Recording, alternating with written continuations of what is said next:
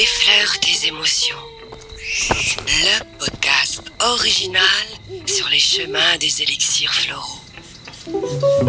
Présenté et coproduit par Alison Fillet et Alexis Mantovani. Paysage audio, paysage audio, paysage audio, paysage audio, paysage audio.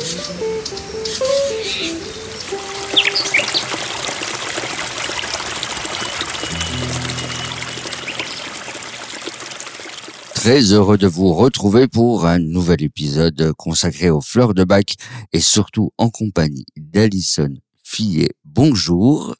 Bonjour Alexis. Eh bien, moi, j'ai envie d'en découvrir davantage en ta compagnie parce que je trouve ça vraiment super euh, intéressant alors que moi, je suis complètement novice en la matière. hein. tu confirmes? Oui, oui, bah écoute, euh, contente que contente que ça te que ça te plaise. J'espère que que c'est le cas aussi pour euh, les auditeurs. Non, non, moi, ce qui m'intéresse, c'est juste euh, la- l'alcool hein, que tu disais dans l'épisode précédent euh, qui était euh, dilué dans les fleurs de bac. Je rigole, bien évidemment. Il n'y a, a pas de grosse dose, évidemment, dans les flacons de fleurs de bac. C'est juste une boutade. Alors aujourd'hui, Alison, on va aborder une fleur particulière. Bah, particulière, je crois qu'elles le sont Elles sont, tous. elles le sont toutes. Et comme je te disais hors micro, euh, en lisant un peu, euh, bah, en réécoutant, en lisant des notes et tout ça, en préparant ce podcast, on s'aperçoit soit qu'on est un peu euh, concerné par euh, bah, par toutes ces fleurs, ou alors qu'autour de, de nous, on a toujours connu des personnes qui avaient ces profils. euh, c'est euh, c'est un peu perturbant quand même. Bah, c'est, je dirais que c'est un peu normal parce que on a tous des, des phases dans notre vie où voilà, il, il se passe des choses et automatiquement euh, on a des, des réactions en fonction de notre vécu et euh, et du coup oui, on, peut être concerné euh, à un moment par une fleur et puis après par une autre et puis euh, parfois aussi euh, là au moment à l'instant T, euh, tu lis euh, les fleurs, tu as l'impression qu'elles te correspondent toutes. Alors oui, dans une dans une moindre mesure, euh, voilà.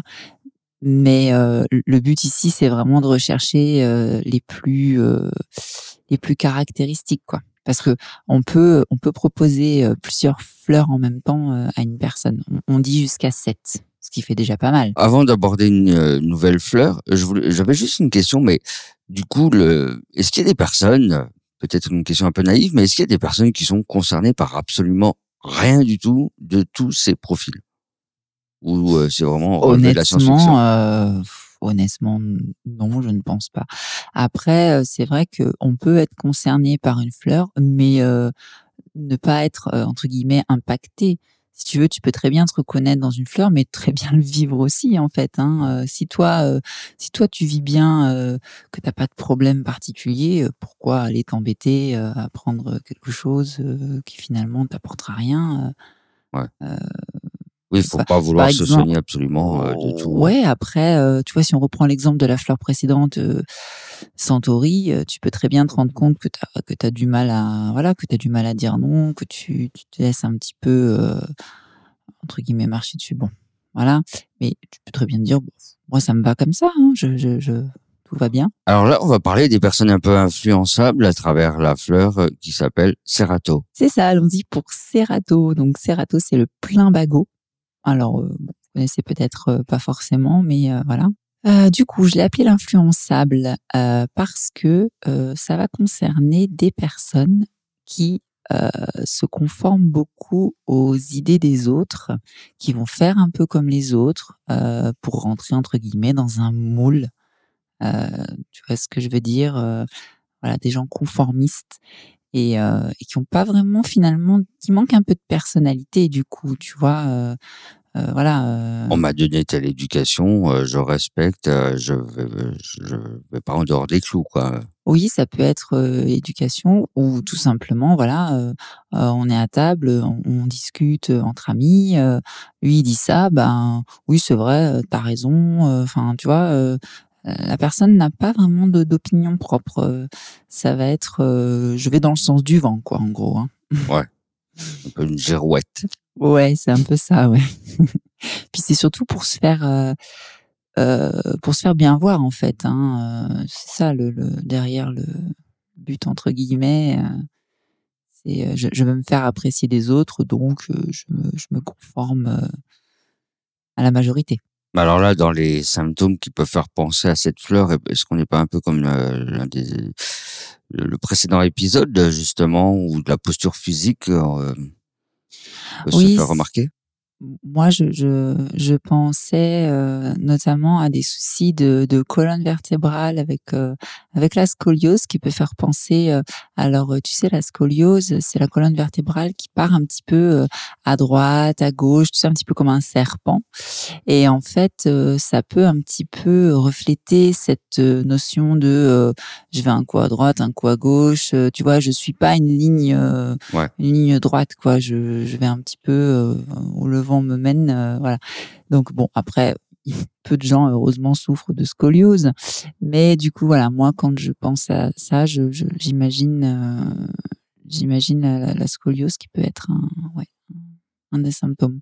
Alors peut-être une précision à apporter, hein, la fleur de bac, ne va pas remettre votre colonne vertébrale en place. Hein. Ah non, non, non. Euh. Non, non, non, malheureusement, c'est vrai que ça, c'est un, souci assez... Voilà. Bon, après, euh, il peut y avoir des symptômes plus, plus courants, je dirais. Euh, des entorses? Ouais, par exemple des entorses parce que euh, les entorses dans la symbolique vont un petit peu nous montrer que euh, on n'arrive pas à suivre un, un chemin. Euh, comment dire Tu vois, ça touche les pieds, les chevilles, donc le, la, la, capacité à avancer vers sa propre voie. Donc quelque part, quelqu'un qui se fait des entorses à répétition, c'est quelqu'un qui n'arrive pas à suivre son, son propre chemin, tu vois. Ah ouais, il faut y voir des messages quand même. Euh. Ouais, on est encore une fois là dans la dans la symbolique. Ouais. Il y a un peu de subtilité quand même. Euh. Après, euh, je pensais aussi, tu vois, comme c'est des gens qui ont tendance à faire un peu comme les autres, tu peux avoir aussi, si on pousse un peu loin, des gens qui vont prendre des symptômes de, de, de, quelqu'un d'autre aussi, tu vois. Bon, là, c'est un peu... Ça demande plus de réflexion. Ouais. Est-ce qu'on peut dire que dans les qualités à conserver, il y a euh, un peu de curiosité quand même, parce que bon, une personne qui va être euh, une girouette à table, euh, il va ne rien dire, mais il va écouter quand même, il va. C'est effectivement des personnes qui n'ont pas forcément d'avis propre, mais du coup qui vont aller facilement à la rencontre, à la rencontre des autres, essayer de justement de de piocher un petit peu euh, tous les avis des gens. Donc voilà, c'est des gens qui sont curieux, oui, qui sont curieux de ce que pensent les autres, d'écouter, de ouais. D'avoir une ouverture d'esprit. Ouais, c'est ça. Ouais, c'est ce qu'on pourrait, euh, c'est ce qu'on pourrait garder effectivement euh, de, de, positif. C'est ce que la fleur va permettre de mettre en avant. Et tu penses que ces personnes-là, ce profil de personnes fait que ils peuvent avoir des difficultés en communication Pas forcément? Non, ils, ils ont la facilité à, à, communiquer dans le sens, comme je disais, où ils sont, ils sont curieux de d'entendre les autres. Mais par contre, euh, le souci, c'est que c'est euh, c'est dommage parce que c'est un peu unilatéral. Du coup, euh, vu que c'est des gens qui n'ont pas vraiment d'opinion propre, voilà, c'est tu vois, ça se fait un peu à sens unique. D'où le fait de, de, de développer une son propre jugement, son c'est ça. La fleur, elle, elle, est là pour euh, pour accompagner la personne, euh, la guider pour euh, une meilleure quelque part une meilleure confiance en soi parce que c'est des gens du coup qui manquent un peu de confiance en eux, hein, de pas oser s'affirmer tels qu'ils sont et de se de se conformer finalement aux autres. Donc voilà, la, la, fleur, elle est là pour aider la personne, oui, à à se faire son propre son propre opinion pardon son propre jugement euh, voilà. Oui j'ai une opinion j'ai une différence j'ai un avis je suis j'existe. C'est ça ça, ça. on peut résumer un peu comme ça. Voilà tout à fait. Et je tape du poing sur la table et on se dit le matin en se levant au petit déjeuner je vais exister. ah bah c'est oui, si tout le monde pouvait se, se dire ça. Bah, peut-être que des fois le, matin comme ça, quand on se lève euh, du bon pied, bien évidemment, parce que là aussi, je pense que tu aurais un mot à dire si on se lève pas du bon pied. je me fais aussi. Je pense que euh, c'est un peu le, ce qu'on appelle un leitmotiv en fait. Hein, c'est de, de, se conditionner un peu. Euh. Ouais, il y en a, il y en a qui diraient euh, un mantra. C'est assez Voilà. à la mode en ce moment. Les, les mantras, ce sont des, des petites phrases comme ça qu'on qu'on se répète, euh, voilà, pour se motiver effectivement. Dis, c'est quand qu'on parle des enfants? Alors, parlons un peu, euh, pour terminer cet épisode, des enfants. Tu vas me dire, euh, comme tu l'as dit dans un des premiers épisodes, hein, euh, alors Alexis, comment tu euh, imagines euh, cette personne? Bah oui, il faut bien que tu travailles. Alors, je vais te le faire là sur le coup pour les enfants. Hein, on va, je pense que du coup, avec cette euh, problématique de s'affirmer, on pourrait retrouver ça surtout chez les adolescents.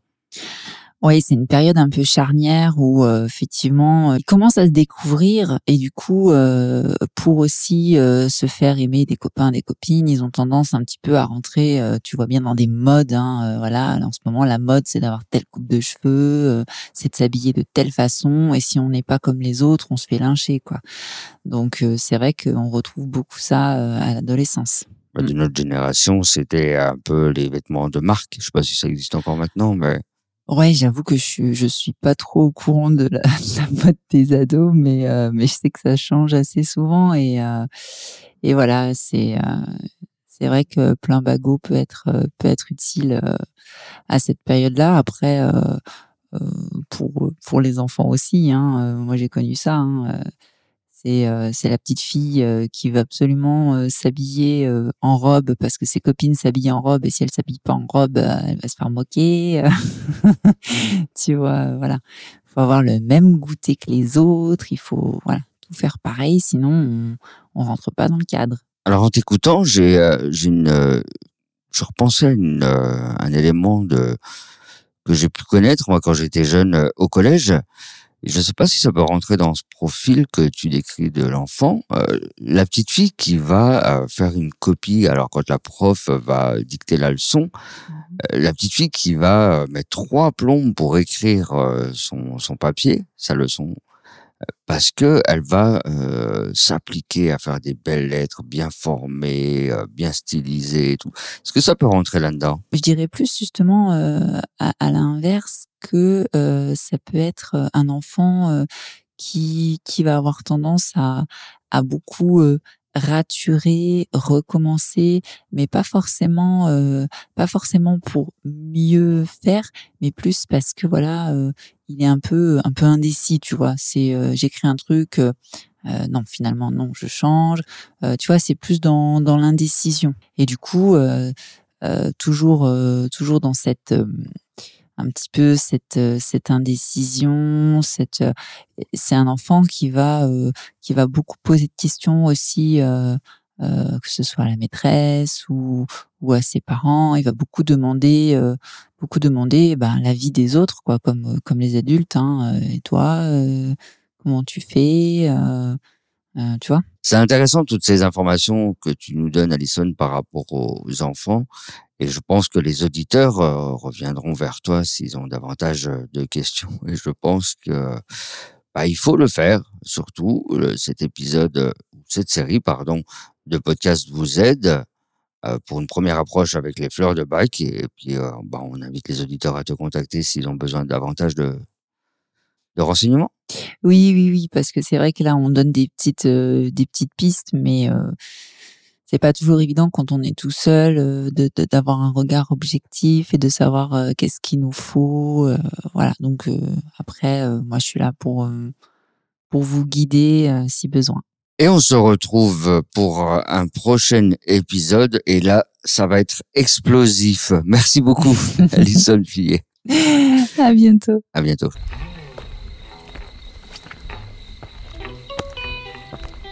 Effleure tes émotions.